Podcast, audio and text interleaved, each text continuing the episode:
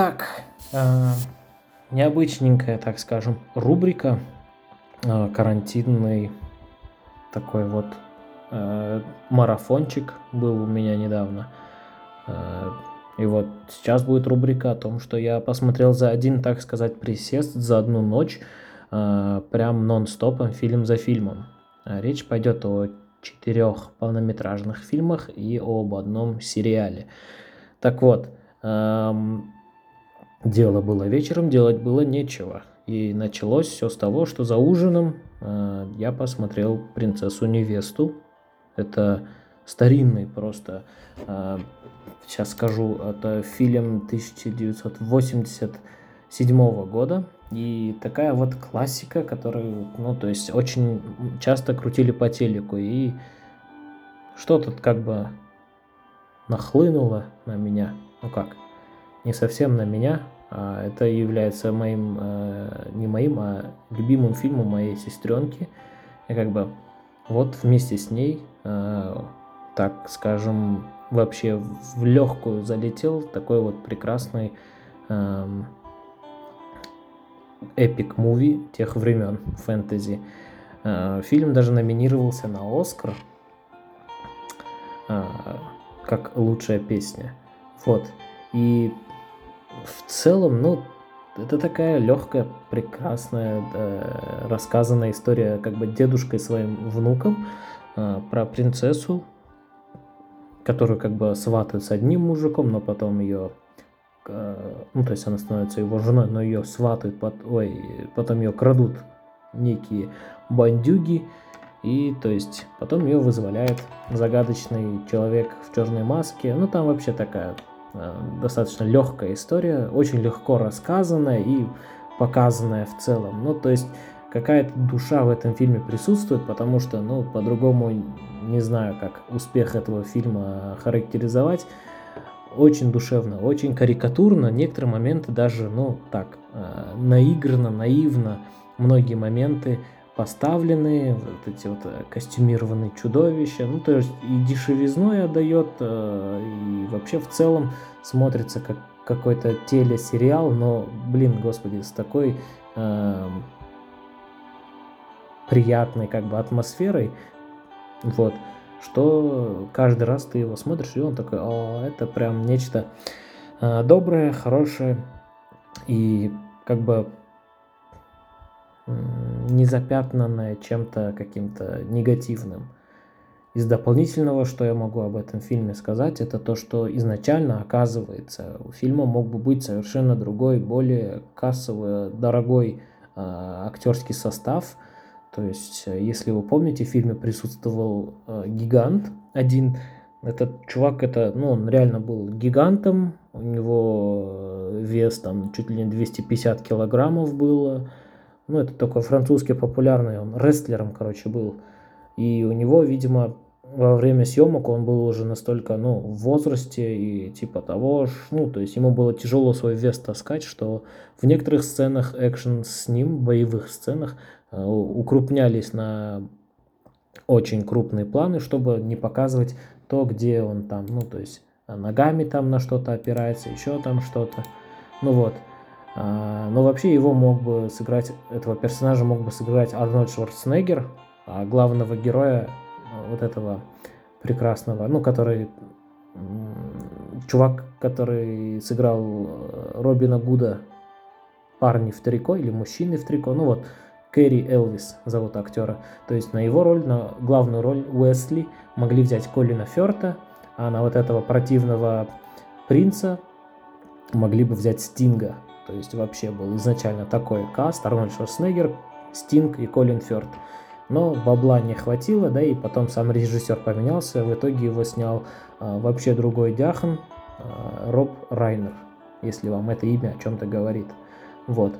Следом а, перешел как бы к просмотру а, другой картины, другого режиссера, Стивена Спилберга. Фильм уже а, как 2002 года, и называется он «Поймай меня, если сможешь». Том Хэнкс и Леонардо Ди Каприо прекрасный игровой тандем и вообще в целом э, Ди Каприо, сыгравший здесь потрясающего такого юнца, да и сама история, когда тебе говорят, что это реальная история, что это так было, просто, ну, нереально. Всегда э, с удовольствием смотрел, и вот в тот вечер тоже прям нереально так залетел. Э, с, то есть, в чем прикол вообще Netflix? То, что я теперь пересматриваю эти все фильмы в оригинале, э, и это вообще другой experience, и вообще другой... Э, другие эмоции вызывают. Ну, еще ностальгия. Давно не смотрел, честно, лет 10-15 точно. Хотел, э, на секунду подумал, что это я сейчас наврал, сказав, что лет 15 назад, типа, он же тогда еще не был снят, а фильм 2002 года, ну, 18 лет назад, оказывается. Вот, фильм прекрасный, все о нем знают, э, просто хотел бы вновь напомнить, что была такая интересная история про парня, который выкручивался как мог, который мог, ну а выкручиваться он мог прям нереально круто. Вот я нереально орнул с момента, когда он переводится в новую школу, приходит в кабинет, а там прям шум, гам, а он, ну типа, он же прилежный студент, он в школьной форме пришел, в костюме, такой важный, а там, ну типа, все в другой форме, и он среди них явно выделялся, и он притворялся преподавателем. Этот момент просто, ну, не знаю, я так заржал в голос, потому что ну, я прям действительно как будто бы первый раз посмотрел. Очень-очень хорошо. А, и, кстати, вы знали, что сценаристом фильма является сам Фрэнк, Фрэнк Эбигнейл младший, ну то есть реальный вот этот перц, про которого фильм он помогал писать. Ну то есть я вот не знал после того просмотра я посмотрел, ну, прям хорошо. Да, и Том Хэнкс здесь такой интересный. А, и вот эти все мотивы, вот эти, которые вы слышите на фоне, музыкальные, Джоном Уильямсом, которые поставлены, ну, очень хорошо. А, и а, для меня было удивление увидеть в фильме Кристофера Уокена, Мартина Шина, Эми Адамс. Вообще, Эми Адамс для меня такой, вау, какая молодая, ну, то есть вообще очень хорошо. Если вы давно не смотрели, то обязательно пересмотрите. Фильм определенно того стоит. Он и веселый, и интересный. И, блин, автобиография таких вот... Ой, авто. Что несу? Ай. Терминал. Виктор Наворский. Кракожия. Вот эта вот вся тема тоже следом пошла. Опять Спилберг, опять Том Хэнкс. Другая история, другой чуть-чуть жанр. А, тоже нереально круто залетел фильм. А, всегда приятно, не знаю, а, раньше по телеку почему-то его очень часто повторяли. Я всегда не упускал. Мне вот всегда нравилось наблюдать за всеми этими как бы моментами.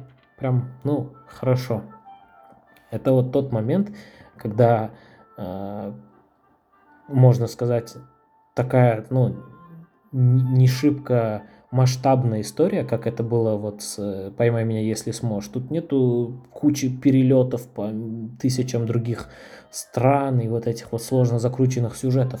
Здесь просто очень так э, круто рассказанная э, история про человека, у которого внезапно не оказалось своей родной страны, то есть э, пропала виза и человек застрял сложная ситуация, но э, сам персонаж Тома Хэнкса рассказан, показан прям Виктор Наворский, э, такой вот прям э, воспитанный, хороший трудяга, которому даже вот, э, вот э, начальник аэропорта, сыгранный Стэнли Тучи, он ему там несколько раз даже дает намеки, возможности ну, выйти из аэропорта, чтобы он перестал быть проблемой именно а, аэропорта, чтобы им уже кем-то другой занялся. Но нет, он честно вот все это время, там, не знаю сколько, несколько месяцев, полгода уж точно жил в этом терминале. А, ну, прям очень круто рассказано. Ну и Кэтрин Зетта Джонс здесь а, в добавку составляет ему компанию. Вообще не помню, чтобы Том Хэнкс вообще в других каких-то фильмах именно ну, был сейчас вот так вот не вспомню, но в последнее время Тому Хэнксу вообще как-то особо не а, прописывают романтические истории, чтобы там, ну, он там за кем-то ухаживал или типа того. Ну, то есть Форест Гамп там большой, кажется, еще в каких-то нескольких других фильмах, но в основном Том Хэнкс не играет актеров э, романсов и мелодрам. Но здесь вот прям вот эта вот линия, она такая вот прям красивая, да и тут ты смотришь фильм, и по сути э, сам персонаж Кэтрин Зетта Джонс в таком вот, ну, страшном положении, она 6 лет э, находится в отношениях с женатым мужчиной, и каждый раз она откликается на его пейджер, и вот это вот всю, когда ты драму чувствуешь, ты думаешь, господи, это, ну, такая вот сейчас я вот как раз сейчас не про всех говорю, но наверняка есть э, некоторые стюардессы, чья это, ну, как бы, участь. Вот. Тут Э, тут на вторых планах такие интересные э, под истории прописаны, что вот прям мило очень. Ну, это прям реально, этот сам фильм очень милый. Вот эта вот сюжетная арка, где э, Диего Луна подкатывает к Зои Салдана. Я вообще забыл, что такое было в фильме. Я вообще забыл, что Зои Салдана здесь играет. А Диего Луна, я его, наверное, и не знал тогда. Это вот после э, «Изгой 1», Звездные войны. Вот я после этого как бы его больше начал замечать. Но тут он прям такой, такой же, как и в Изгой 1, не знаю, вообще не стареет чувак.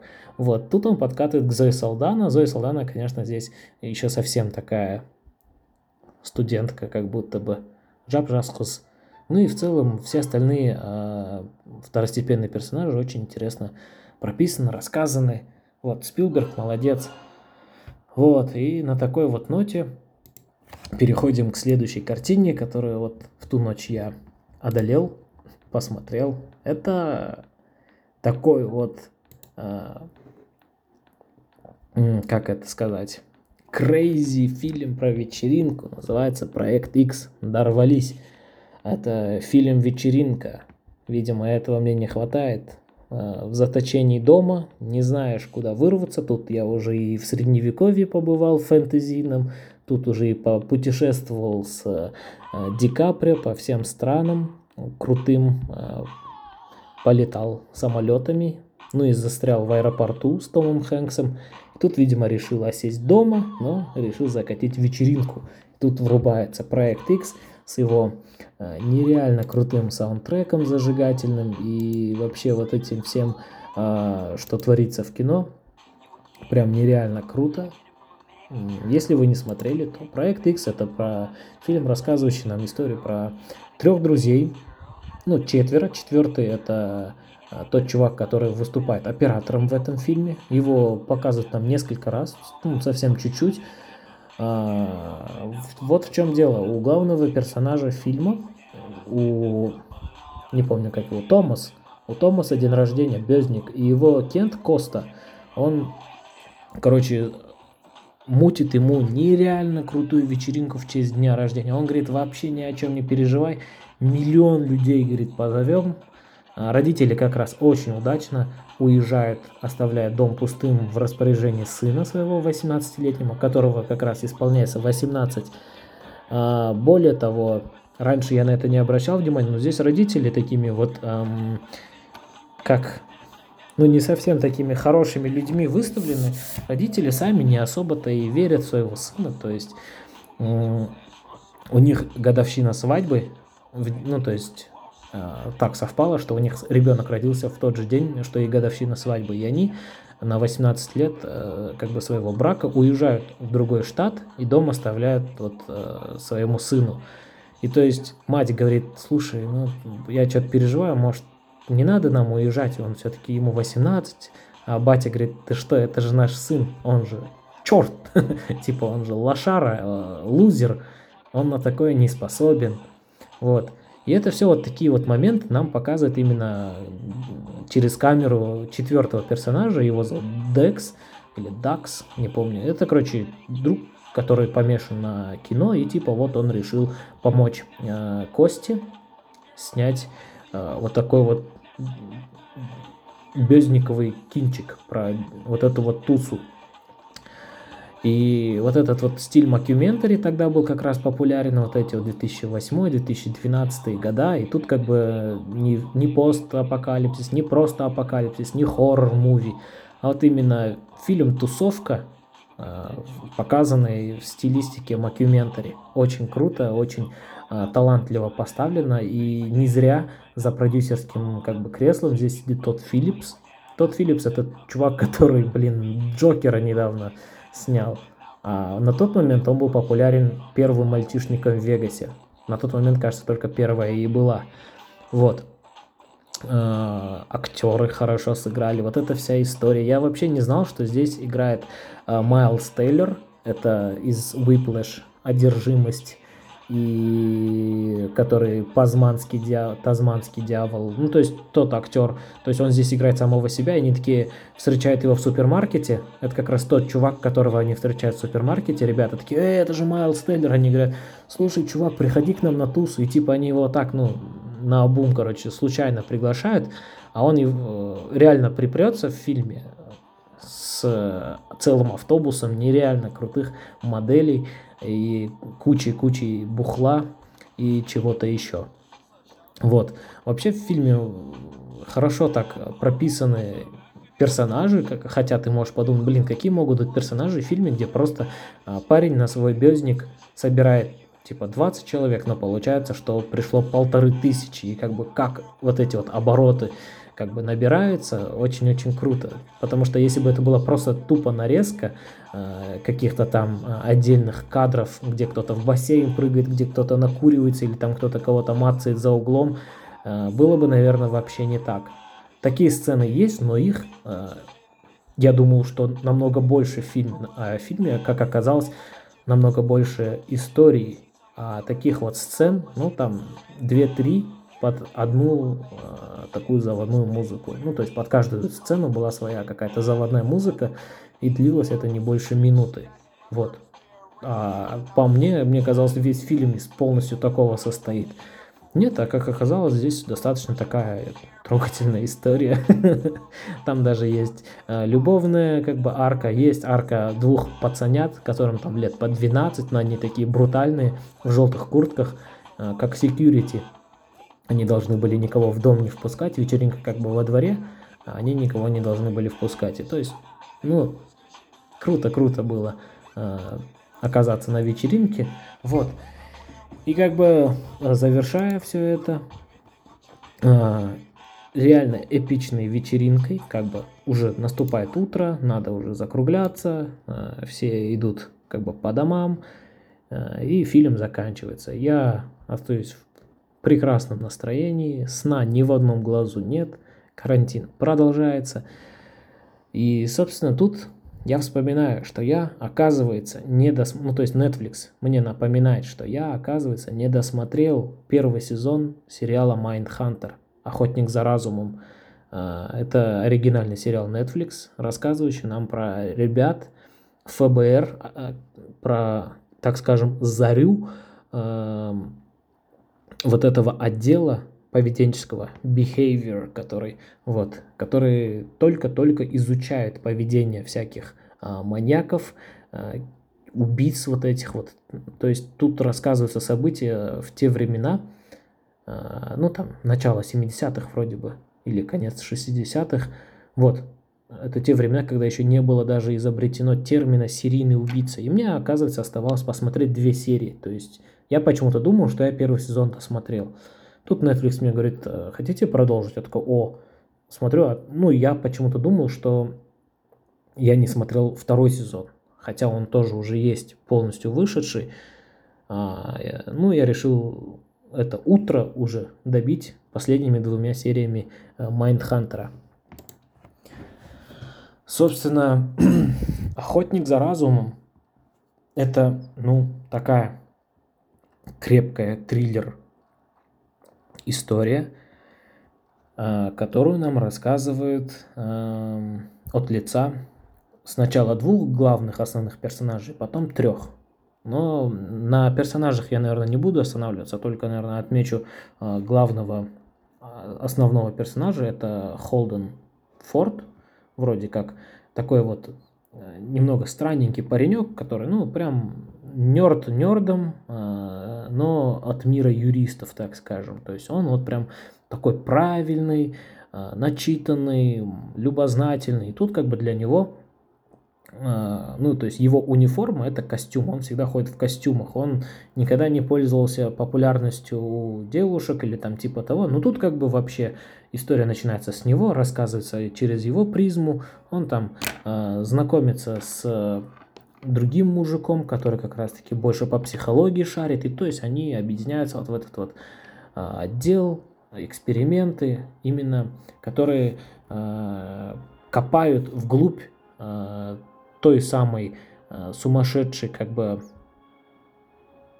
ну не знаю, ноты, или как это, ну, копают то, что делает серийных убийц серийными убийцами. То есть вот они, вот такой вот отдел, и вообще сериал об этом э, очень талантливо и хорошо поставлены, потому что, ну, естественно, все в фильме идеально и хорошо, и вот в таком вот стрессовом, э, напрягающем, напрягающем, напрягающем, э, как это называется, ключе выглядит только потому, что здесь у руля сидит такой матерый дяхан, как Дэвид Финчер. Э, он и продюсер, он и сценарист, и режиссер некоторых серий первые несколько серий он снял, потом режиссировал Карл, Карл Франклин, э, который вам может, э, не знаю, не знаю, чем он может быть вам знаком. Там Эндрю Дулас, ну, короче, другие режиссеры тоже были, но все как бы видно стилистика именно Дэвида Финчера, музыка, как все тут поставлено, как э, вот эти вот сюжетные повороты. Ну, то есть я залип реально на вот эти вот две серии. Я прям был очень рад вернуться после такого вот э, crazy бухач э, пати, после которого я прихожу, и тут вот это вот э, неторопливо рассказанная детективная история про э, только-только э, создающийся отдел ФБР э, по поведению которые не боятся поехать в другой штат, в тюрьму, туда, где сидит э, очень-очень известный сумасшедший убийца. Ну, то есть, э, если копнуть глубже, это реально существующие, существовавшие люди, э, которые, ну, творили всякую страшную дичь, там, убийства, изнасилования, и вот они отправляются к ним и ведут с ними интервью, как дуть. Только они берут с собой диктофон, и там пробуют то одно, то другое. Ну, то есть они там с ним час-два или там полчаса пообщаются, возвращаются к себе в другой город, в другой штат, сидят и переслушивают, переслушивают, обсуждают, проводят аналитику, то есть почему он так отреагировал, то, все. И то есть это сериал сплошная болтология, по сути, просто трендят, трендят. Сначала они трендят у себя в офисе, потом наш главный герой идет трендить со своей девушкой, нам немного показывают нюдисы, потом он отправляется опять в офис, обсуждает уже с, опять с коллегами, потом отправляются в другой город, обсуждают э, что-то еще с э, э, там участковым полицейским, узнают детали, детали. Ну, то есть это такой вот действительно хорошо э, взбитый такой вот э, микс триллера, детектива и ну, биография, история все-таки здесь э, реально существующих людей, и то есть реально э, прям вот эта вот хроника криминальная, трушная, вот. Ты понимаешь, какой колоссальный труд проделали сценаристы, чтобы вот это вот все как-то преобразовать в сюжет фильма, который вот не то что интересно смотреть, его еще и страшно смотреть. Ты думаешь, блин, реально же у людей э, на таких вот почвах съезжает крыша. И тут много очень примеров. Я теперь хотел сказать, жду второго сезона, но он, оказывается, уже вышел еще в августе прошлого года, так что я его обязательно посмотрю. Говорят, там появится тот самый Чарли, Чарльз Мэнсон, и будут э, немного э, как бы делиться вот этими всякими э, как это называется?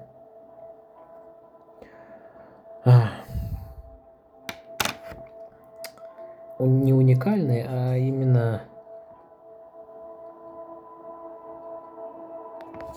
сколько я уже тут? Я уже 24 минуту записываю, господи боже мой.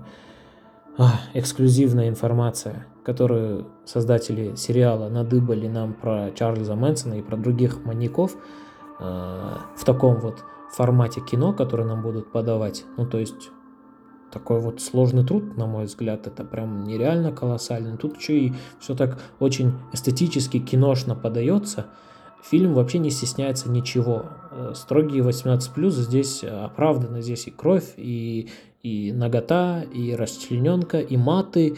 Э, опять-таки рекомендую смотреть в оригинале. Ну, короче, если вы еще не смотрели, то э, рекомендую оба сезона. Потому что я еще не смотрел, но те, кто смотрели, говорят, что второй сезон прям вообще нереально отрыв башки. Ой, ну, в переносном смысле отрыв башки э, круче первого сезона. А первый он уже прям, ну, такой нереально крутой. А, ну что ж, думаю, на этом закругляемся с э, вот этим вот таким вот необычным форматом подкаста, где я просто, не знаю, просто трендел. Надеюсь, вам не было скучно, не было бесполезно потрачено это время. А, очень хотелось бы, чтобы у вас тоже нахлынули подобные чувства, и вы сели и вот прям пересматривали э, какие-то старые забытые добрые фильмы, хорошие, не обязательно про убийц, не обязательно про какую-то пьянку, вечеринку, вот. Но Спилбровские вот эти фильмы я прям рекомендую пересмотреть, ну, очень хорошо, такие прекрасные фильмы, но, а, думаю, на то нам и дан карантин, чтобы мы могли вот так вот скоротать время, посмотреть те фильмы, на которые иногда бывает вообще не хватает времени. Новых фильмов, конечно же, очень много выходит, но таких хороших, хорошо заседающих в голове фильмов, как оказалось, тоже очень много, потому что когда я смотрел плейлист э, Netflix, я такой думаю, о, надо это посмотреть, надо это. Это еще, причем я пока смотрел список, я насчитал фильмов 10, Э, Причем все 10 это те, которые я уже смотрел на пересмотр. А там штук 30 еще было на первый просмотр, с которыми я еще не ознакомлен. Тоже старые фильмы, но я по той или иной причине их раньше не смотрел. Вот. Э, так, да, закругляемся. Спасибо, что были со мной, послушали меня. Э, надеюсь, я вас не утомил. Всего вам доброго. Оставайтесь дома. А, да. Всем пока.